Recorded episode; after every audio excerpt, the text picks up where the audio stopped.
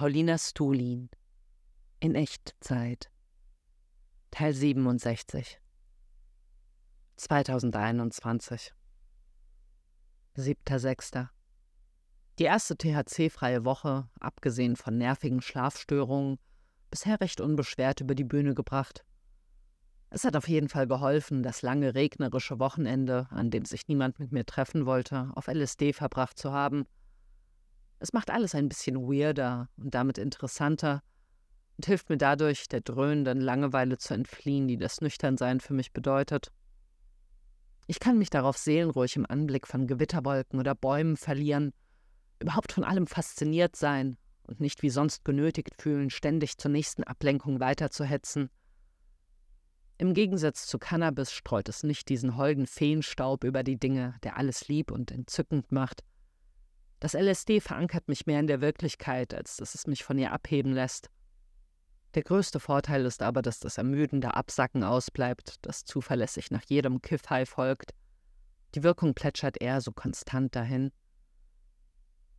Von Doris zu den Table Reads für Freibad via Zoom eingeladen worden und dort erstmals die Besetzung des Films in Aktion erlebt.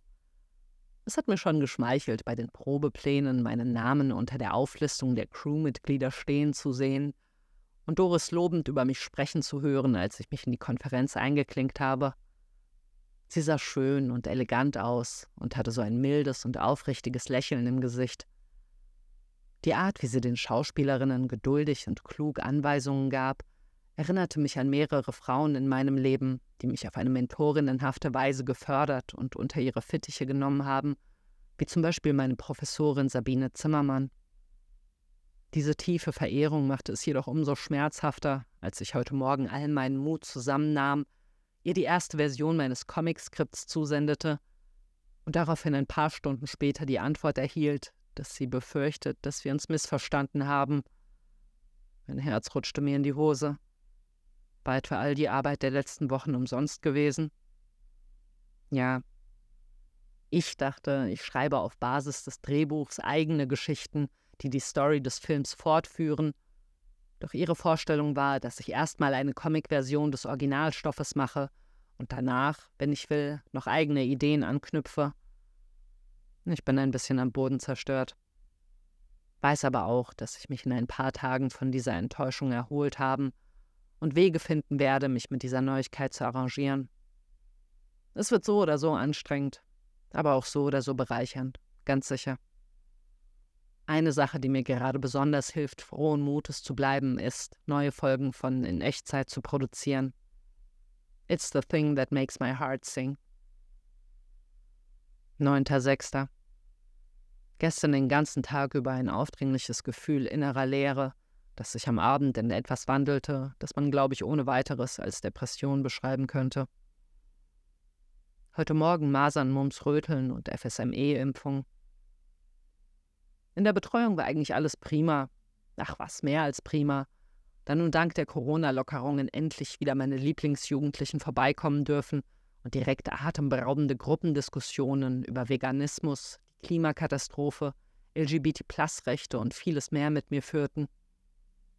Nach der Arbeit kurz heim, eine Runde meditieren und ab zum Aikido, das heute größtenteils aus bewusstem Atmen und dem Erlernen einer Qigong-Übung bestand, die einen Moment enthält, in dem man im Stand das Steißbein nach vorne kippt, den Oberkörper embryonenhaft einkrümmt und dabei das Gesicht hinter den Armen versteckt. Bei dieser Stelle, so prophezeite mir Hassan, werde ich anfangen zu weinen, wenn ich die Übung voller Achtsamkeit zu Hause trainiere da diese Körperhaltung der innewohnenden Trauer erlaube, sich zu zeigen. Klingt plausibel für mich, bewusst bestimmte Positionen einzunehmen, um sich mit den dazu passenden Gefühlen auseinanderzusetzen. Am Ende unserer Stunde verfiel er jedoch, wie nun schon einige Male geschehen, in einen Dauermonolog, der nach etwa zehn Minuten anfing, mir heftig auf die Nerven zu gehen. Ich versuchte erst, mir mein Angestrengtsein nicht anmerken zu lassen, und hoffte, dass er selbst darauf kommen würde, dass er mich gerade maßlos voll labert, doch er steigerte sich nur immer mehr in seine Tirade hinein. Irgendwann gewann die Situation eine bizarre Komik, als er mich, die ich stoisch dastand und mir immer weniger Mühe gab, zu verbergen, dass es jetzt mal reicht, mit großen Gesten darüber belehrte, dass die Leute da draußen völlig unfähig seien, zuzuhören. In mir wühlte die Uneinigkeit darüber, ob ich ihn unterbrechen sollte oder ob das viel zu unhöflich wäre. Während dieses inneren Battles fand ich dann in einer seiner Atempausen glücklicherweise ein Schlupfloch, um einzuhaken und zu sagen, dass ich da eben viel Interessantes mitgenommen habe, meine Zuhörkapazität jetzt jedoch ausgeschöpft sei. Er nahm mir das glücklicherweise gar nicht übel, ließ mich zum Abschluss noch zweimal die Übung machen und läutete das Ende der Stunde ein. Auf dem Heimweg dämmerte mir, warum diese Situation, stumm vor jemandem zu stehen, der ungebremst Wortschwelle über mich ergießt, so ein abgrundtiefes Unwohlsein in mir ausgelöst hat. Es katapultierte mich geradewegs in meine Kindheit zurück, als ich nach der Schule allein zu Hause mit meinem Stiefvater war, der mir nahezu täglich aufgebracht Vorträge darüber hielt, was ich heute alles falsch gemacht habe, dass ich also zum Beispiel beim Treppe runterlaufen mit den Händen an der Wand entlang gestreift oder eine benutzte Tasse in der Küche stehen lassen habe. Ich weiß noch, wie ich diese ewig scheinenden Monologe als die größte Folter empfand, besonders weil er mir mit seinem keifigen Ton abverlangte, ihn währenddessen aufmerksam anzuschauen, beipflichtend zu nicken und Signale zu geben, dass ich verstand, was er mir da lang und breit darlegte. Durch all das schimmerten offensichtlich Konflikte, die er mit sich selbst und meiner Mutter hatte, was ich als Kind natürlich nicht wissen konnte und deswegen als Hauptbotschaft aus diesen Belehrungen mitnahm, dass ich unerwünscht bin und etwas mit mir nicht stimmt.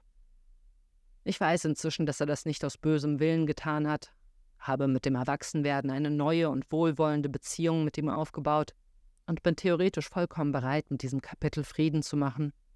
Doch das heutige Wiederaufleben dieser untoten Emotionen verdeutlicht mir, dass ich noch viel unbewältigte Wut gegen ihn hege.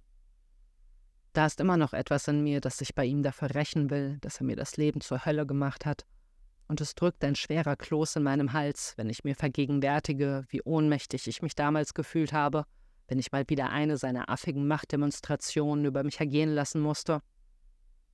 Ich will es schaffen, diesen Groll loszulassen. Ich bin mir unschlüssig, für wie lange ich meine Kiffabstinenz ansetzen soll. Für immer schwebt natürlich im Raum. Da mich diese Option jedoch vorerst überfordert, peile ich den 6. August an, einen Tag nach den Comic- und Urban Sketching-Workshops, die ich dieses Jahr wieder in der Jugendkunstschule an der Mosel halten werde. Bis dahin wird sich mein Stoffwechsel so weit umgestellt und ans Nicht-Stones-Sein gewöhnt haben, dass ich hoffentlich einschätzen kann, ob mir das Kiffen mehr hilft oder mehr schadet. 10.06. Der gestrige Tag ging weniger deprimiert über die Bühne als der davor, obwohl ich sogar auf das LSD verzichtet habe volle Karacho-Nüchternheit, nicht tapfere. Vom letzten Zoom-Meeting der Kampagne für eine sozialistische Partei eine fette Portion Bringschuld mitgenommen. Letzten Oktober hatte ich ja große Töne gespuckt, neben der bestehenden Mietergewerkschaft ein zweites Aktivismusstandbein in Form eines Kulturnetzwerks aufbauen zu wollen, nur um mich dann doch lieber in meine egozentrische Künstlerbubble zu verkriechen und die Arbeit an der Partei zugunsten meines persönlichen Vorankommens hintanzustellen. Doch ich kann gerade nicht anders. Ich muss meinem Herz folgen. Ich spüre genau, dass es ein Fehler wäre, wenn ich nicht diesem inneren Imperativ Folge leisten würde, der mir befiehlt, meine künstlerischen Visionen zu verwirklichen. Ich weiß, dass es vernünftiger wäre, meine Energie dafür zu verwenden, Strukturen aufzubauen, die die Weichen für eine sozialistische Massenbasis stellen, doch ich brenne momentan für andere Dinge. Ich lasse das erstmal so stehen und verbleibe in der Hoffnung, dass sich in Zukunft Möglichkeiten ergeben werden, meinen kreativen Schaffensdrang mit dem Aufbau einer klassenlosen Weltgesellschaft zu vereinen. Bis dahin folge ich der Stimme, die mir sagt, deinen Willen brechen und gegen deine Intuition handeln, wird dich über kurz oder lang krank machen, und dann bist du für niemanden Nütze. Hab Vertrauen, Vorbilder und kluge Leute können hilfreich sein, aber letztlich kannst nur du wissen, was das Richtige für dich ist. Niemand ist bisher den Weg gegangen, den du gehst. Mit dieser deiner Biografie erfindest du etwas noch nie Dagewesenes. Folge deinem inneren Kompass und es wird der Kracher, du wirst schon sehen. 11.06. Da ist es nun also auch eingetrudelt, dass in jedem der Cannabis-Entzugserfahrungsberichte, die ich in den letzten Tagen durchgesuchtet habe, prognostizierte Comeback der nächtlichen Träume, die Kiffern üblicherweise erspart bleiben. Bizarr, was für ein wirres Psychospektakel sich da nun in der Zeit abspielt, in der ich bisher bewusstlos vor mich hingedämmert habe. Ich wachte heute trotzdem mit einer passablen Laune auf und verlor mich nach meiner Morgenroutine angenehm im Schreiben. Zwischendrin kochte erneut Scham darüber hoch, dass ich Doris Anweisungen für den Freibad-Comic so fundamental missverstanden hatte und bauschte dieses Gefühl in meiner guten alten Übertreibermanier mal wieder innerhalb kürzester Zeit zu einem Monsterproblem auf. Ich geißelte mich mit Vorwürfen aller Selbstschuld, wenn du jetzt wochenlange Arbeit in die Tonne kloppen musst. Jeder normale Mensch hätte die Aufgabenstellung kapiert. Wie dumm kann man nur sein? Wolltest wahrscheinlich wieder nur, dass sich alles um dich dreht. Ich gab mir beste Mühe, meine aufbrandenden Gefühle mit Kohlrabi und Marx Lektüre zu besänftigen und schaffte es halbwegs, mich aus der emotionalen Abwärtsspirale freizuschwimmen, deren abgründiger Sog mich komplett zu verschlingen drohte. Doch zwischen Marx Beschreibungen, wie im Zuge der Reformation ein brutaler Enteignungsprozess, die ursprüngliche Akkumulation, losgetreten wurde, der die Grundlage heutiger Besitzverhältnisse bildet, blitzten immer wieder kopfschüttelnde Vorwürfe gegen mich auf, weil ich Doris Instruktionen fehlinterpretiert und mir damit nun diese riesige Peinlichkeit bereitet hatte. Ich versuchte mich hinzulegen, doch ich war viel zu aufgekratzt und so fuhr ich erstmal zum Aldi, um mir einen Reiserucksack voll mit Kohlrabi zu kaufen. Wieder zu Hause angekommen, beschloss ich, mit Hilfe von 20 Mikrogramm LSD einen Ausweg aus meinem Sorgenstrudel zu finden, schmiss mir zwei der kleinen grünen Pillen ein und meditierte eine Runde. Als ich wieder die Augen öffnete, war mir klar, was zu tun ist. Einen Stöpsel kaufen, um meinen defekten Badewannenverschluss wieder funktionstüchtig zu machen. Das war vielleicht nicht unbedingt die Lösung für all meine Probleme, doch die Möglichkeit, mich in kühles Wasser zu legen, würde mir gewiss dabei helfen, die kommende Hitzeperiode besser zu ertragen und auch sonst mein Portfolio der Dinge, die mir gut tun, erweitern. Ich fand mich so pfiffig dafür, dass ich darauf gekommen bin, mir mit einem simplen 3-Euro-Stopfen das ganze Leben bequemer zu machen. Das LSD begann in mir zu wabern, aber ich war guter Dinge, dass mich die Reise zum Baumarkt nicht überfordern würde. Die Fahrradfahrt dorthin ging easy vonstatten, als ich jedoch den gigantischen Regalkomplex betrat und mich im Sanitärbereich auf die Suche nach dem Gummistöpsel machte, der das Loch in meiner Welt stopfen sollte, brandete leichte Beklemmung und Angst in mir auf, die Gaggerhaftigkeit von allem könnte überhand nehmen und ich gleich zu einem öffentlichen Problem werden, das den ordnungsgemäßen Ablauf der Dinge stört. Kurz darauf fand ich jedoch wieder zu meinem Atem zurück, war beseelt von protzigem Selbstbewusstsein, fand den Stopfen und verließ frohen Mutes den Laden. Auf dem Rückweg holte ich mir noch eine Portion Sushi beim Rewe und packte, spontan von der Hoffnung ergriffen, mich bald mal wieder in Situationen zu begeben, in denen ich hübsch sein will, einen Kajalstift zu meinem Einkauf. Bis dahin blieben meine Gefühle halbwegs brav auf dem Teppich. Während ich minutenlang an einer grauenvoll geschalteten Ampel wartete, funkelten jedoch, provoziert durch die männerhaften Blicke der Männer, die an mir vorbeifuhren, immer mehr Aggressionen in mir auf, die sich aber nicht entzündeten, sondern von einer dumpfen Decke der Verzweiflung erstickt wurden. Als ich in meine Straße einbog, erreichte diese Schwermut ihren Höhepunkt, und wie ein richterliches Urteil hämmerte der Satz in meinem Kopf Dies ist eine Depression. Ich schleppte mich hoch, warf den Rucksack in die Ecke und stürmte ins Bad, um zu testen, ob der Stopfen passte. Er passte. Ich schrubbte die Wanne halbherzig sauber, verschloss den Abfluss und ließ Wasser ein, während ich das Sushi auf dem Klodeckel drapierte und mir eine Kanne Tee zubereitete. Da kam mir in den Sinn, was jetzt genau das Richtige zu tun ist. Als hätte es genau auf diesen Moment gewartet, erinnerte ich mich plötzlich an das Buch Das Ideal des Kaputten von Jessica Jurassica, das ich mir neulich bestellt und noch nicht aufgeschlagen hatte. Ich folge der Autorin schon seit längerem auf Instagram und bin hingerissen von der abgefuckten Ästhetik, die sie in ihren Bildern zelebriert, in denen oft Aschenbecher, Dosen Prosecco, Jointstummel und abgekratzter Nagellack im Fokus stehen. Vor kurzem hat sie ihren ersten Roman veröffentlicht und ich hatte da so eine Ahnung, dass ich genau ihre Zielgruppe bin. Wie recht ich hatte.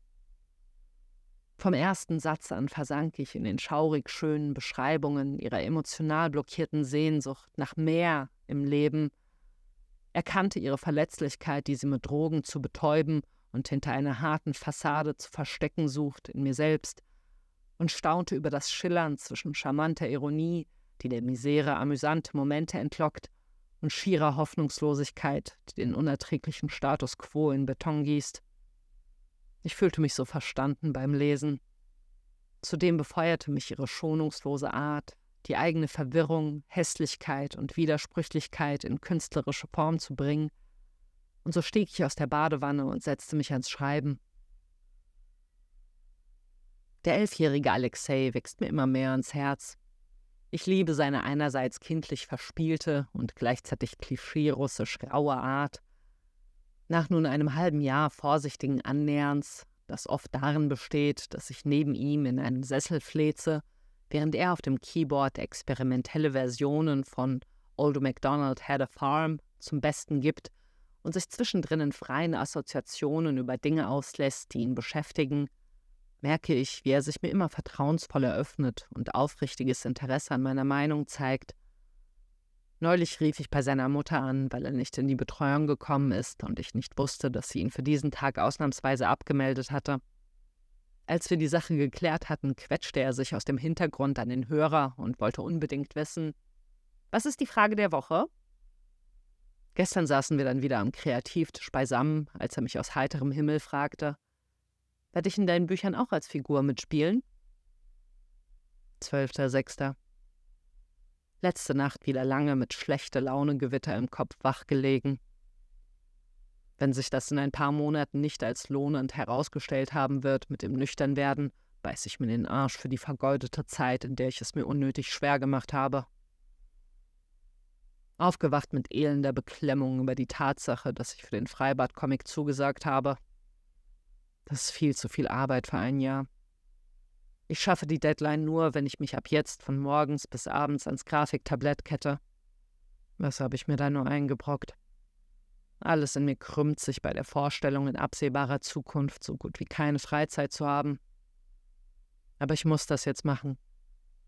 Aus Loyalität zu Doris, aber auch für meine Angehörigen, denen ich nun schon davon erzählt habe, und unter denen nicht wenige waren, denen diese Neuigkeit irgendwie Hoffnung gespendet hat, dass am Ende was bei rumkommt, wenn man sich nur lange genug Mühe gibt. Ich habe zwar noch nicht mal einen Vertrag bekommen, aber fühle schon die unverrückbare Pflicht, das durchzuziehen.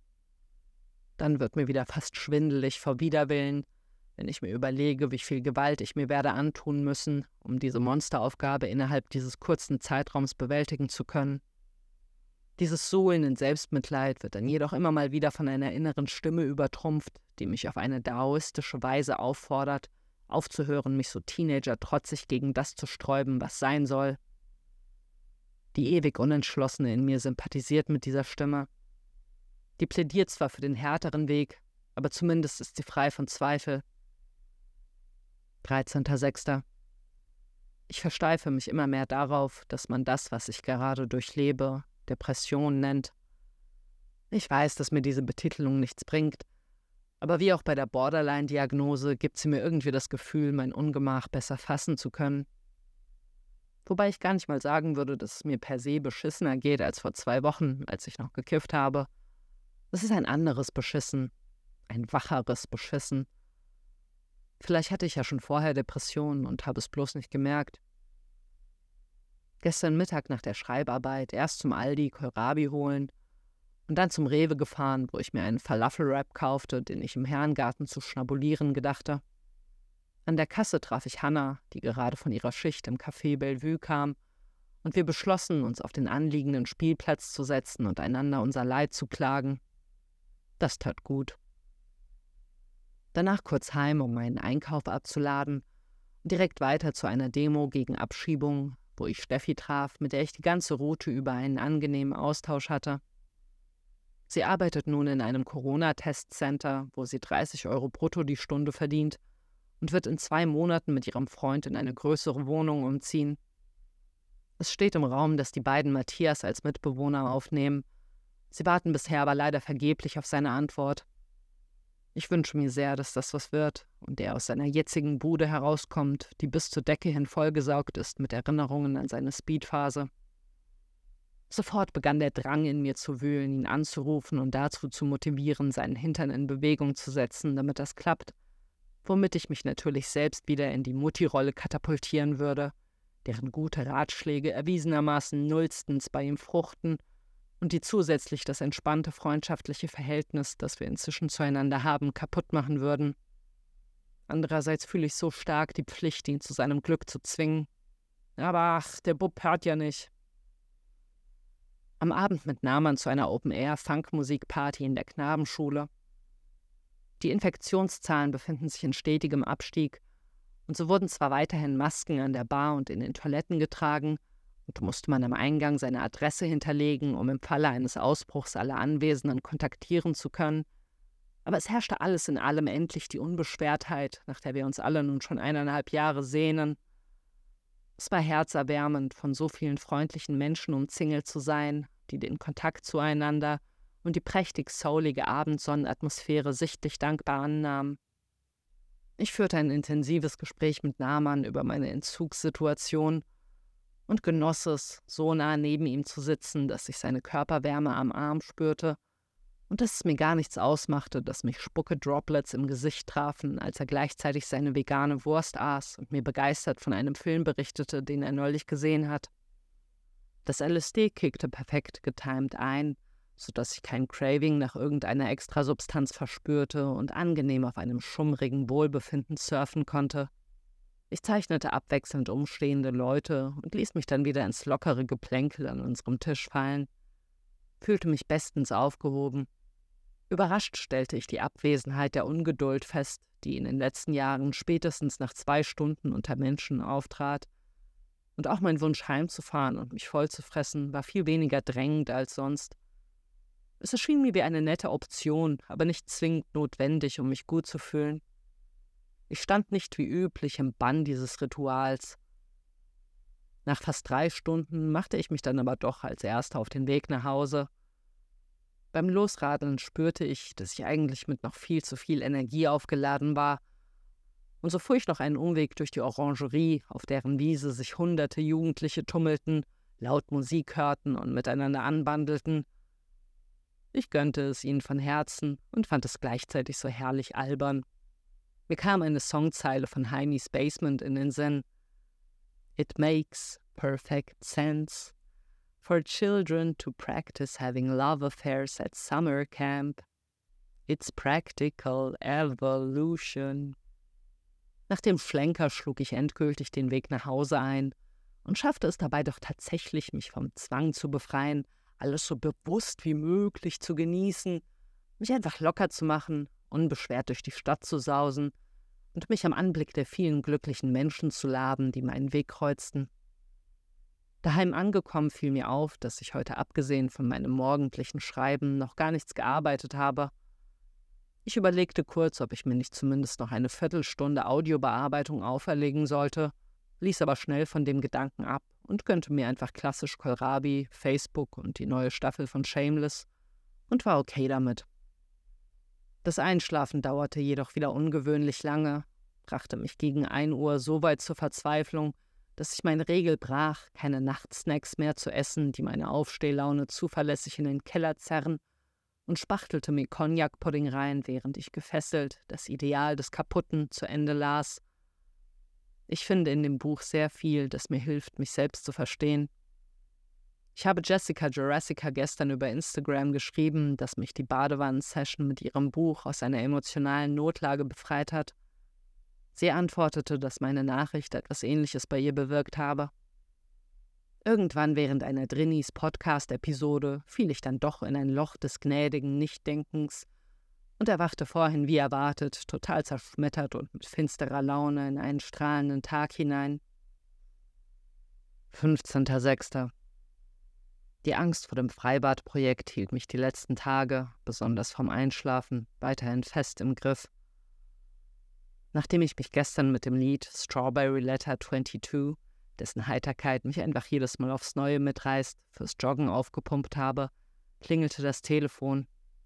Doris war dran. Ich war froh, dass sie genau in dem Moment anrief, in dem ich einerseits belebt durch mein tanzendes Abspacken war und zudem gleich beim Laufen die perfekte Gelegenheit haben würde, die Neuigkeiten, mit denen sie mich konfrontiert, zu verarbeiten. Es war ein sehr sanftes und wertschätzendes Gespräch, und sie schaffte es innerhalb kürzester Zeit, meine ganzen Beklemmungen zu lösen, als sie mir sagte, dass sie keinesfalls erwartet, dass ich das gesamte Drehbuch umsetze, sondern selbst entscheiden kann, was ich mitnehme und was ich herauskürze. Bezaubert von ihrer übertrieben herzlichen Art, konnte ich nach dem Auflegen voller Optimismus losrennen.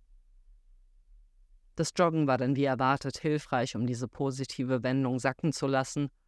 Es fiel mir jedoch aus einer gewissen körperlichen Ausgezerrtheit heraus schwerer als sonst.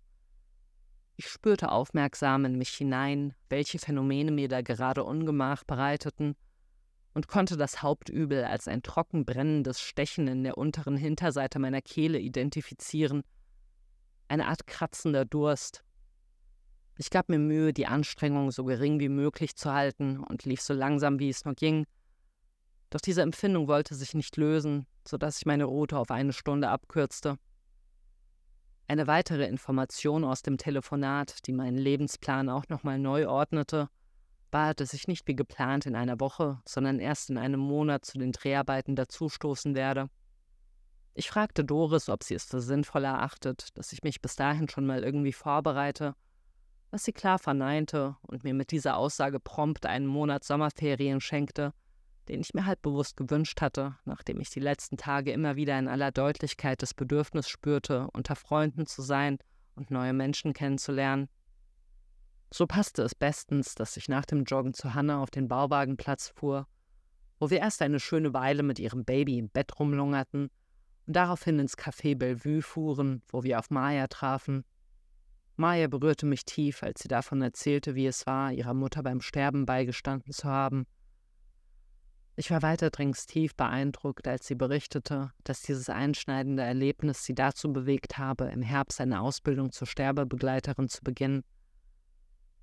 Sie sagte, als sie den Raum betrat, in dem das Bewerbungsgespräch für diesen Lehrgang durchgeführt wurde und die Frauen kennenlernte, die ihn anleiten, habe sie sofort ein wohliges Gefühl des Ankommens am richtigen Ort gehabt und war beseelt von der unmittelbar aufploppenden Gewissheit, das sind meine Leute. Es schmeichelte mir zu hören, dass sie von in Echtzeit angetan ist.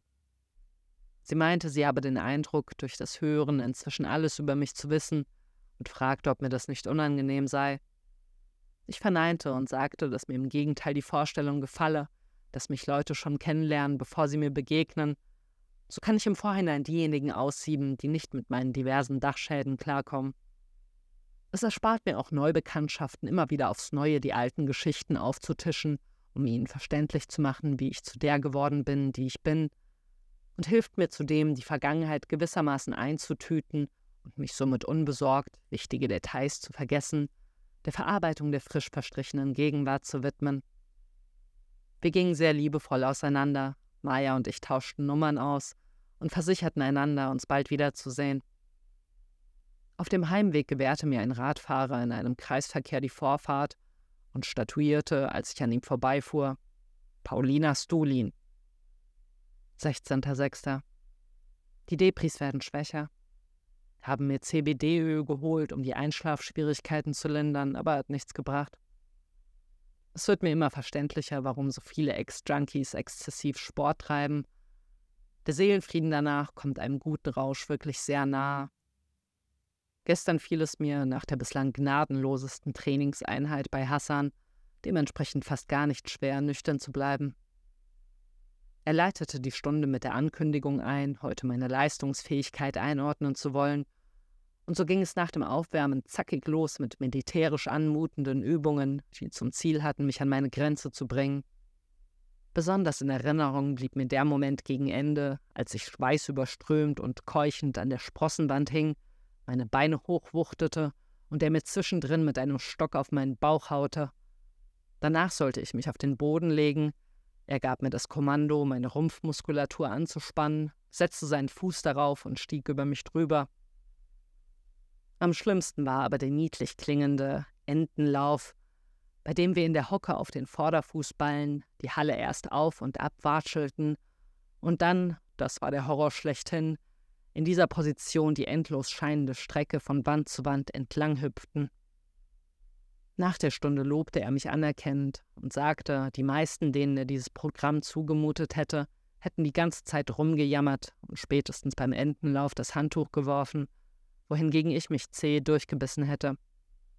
Er sagte, wenn du eine Sache von heute mitnimmst, dann diese. Du bist eine Kämpferin. Heute mal wieder einen Microdosing-Freitag zelebriert und mir nach dem Joggen in der Brutalo-Hitze bei 34 Grad eine Mini-Portion LSD eingeschmissen und in den Wald geradelt. Die Wirkung setzte ziemlich genau bei meiner Ankunft ein. Ich betrat den grünen Superorganismus, bog in einen verschlungenen Pfad ein und nahm erstmal auf einem der etlichen umgestürzten Baumstämme Platz, die seit etwa zwei Jahren immer häufiger in der Gegend herumliegen, und snackte ein Shiitake Ongiri. Während des Mampfens streifte ich mehr und mehr mein Erwachsenenkostüm ab und brach beim letzten Bissen mit kindlichem Eifer in mein Abenteuer auf. Ich streunte durch viele Gegenden, die ich noch nie entlang gelaufen bin, in völliger Einsamkeit, eingehüllt in das konstante Brummen der Bienenvölker, die mich umgaben. Ich verbrachte eine gute Stunde damit, in Zeitlupe durch den Raum zu wandeln, meine Wahrnehmung in die Totale auszuweiten, mein Zentrum zu spüren und mit einer Hand auf meinem Herzen fließend ein- und auszuatmen. Danach setzte ich mich auf eine modrige Bank, um eine Runde zu meditieren. Es gelang mir gut, eins mit der Klangkulisse des Waldes zu werden und es mir in dem weichen Schwarz in mir gemütlich zu machen. Die Insekten nervten ein bisschen, aber es ging. Während mein Stream of Consciousness so dahin plätscherte, tauchte auf einmal die Situation von neulich auf, als Hassan mich in der Aikido-Stunde vollgelabert hat samt der Einsicht, dass das Unbehagen, das mich in dem Moment umklammerte, stark mit den Ohnmachtsgefühlen verknüpft war, die ich früher bei den Standpauken meines Stiefvaters empfunden hatte. Plötzlich bohrte ich eine Art Wurmloch ins Jahr 1996 und trat in mein damaliges Kinderzimmer, wo die elfjährige Paulina saß, einsam und hoffnungslos. Ich nahm sie in den Arm wie eine kleine Schwester, erst zögerlich, dann immer inniger. Ich versicherte ihr, dass es trotz aller Strapazen gut werden würde, dass sie die Art von Mensch wird, die sie immer bewundert hat. Jemand, der Kunst macht, jemand, der geliebt wird, jemand Besonderes. Ich sah auch meinen Stiefvater und meine Mutter und verstand, dass jeglicher Groll, jegliches Bedürfnis nach Rache fehl am Platz war. Niemand wollte irgendwem etwas Böses, wir befanden uns einfach unter ungünstigen Umständen, in ungünstigen Konstellationen, sind einander ungeschickt auf die Füße getreten, während wir versuchten, mit unseren jeweiligen Kränkungen klarzukommen. Der Handywecker, den ich mir fürs Meditieren gestellt hatte, klingelte. Ich wischte meine Tränen überströmten Wangen trocken und fand mich auf der Parkbank im Wald wieder. Was da gerade passiert war, fühlte sich sehr bedeutsam an aber ich hatte keine Lust, da jetzt ein großes Ding draus zu machen. Normal Selbstfindung halt. Da kam eine Frau mit einem riesigen Hund um die Ecke, der freundlich zu mir stolzierte und die Hand ableckte, mit der ich mir gerade die Tränen weggewischt hatte. Die Frau rief lachend Mensch, du bist so aufdringlich und warf mir einen um Verzeihung bittenden Blick zu. Ich winkte ab, meinte alles okay, dankte dem Hund stumm für diesen lieben Trost und ging guter Dinge in Zeitlupe weiter.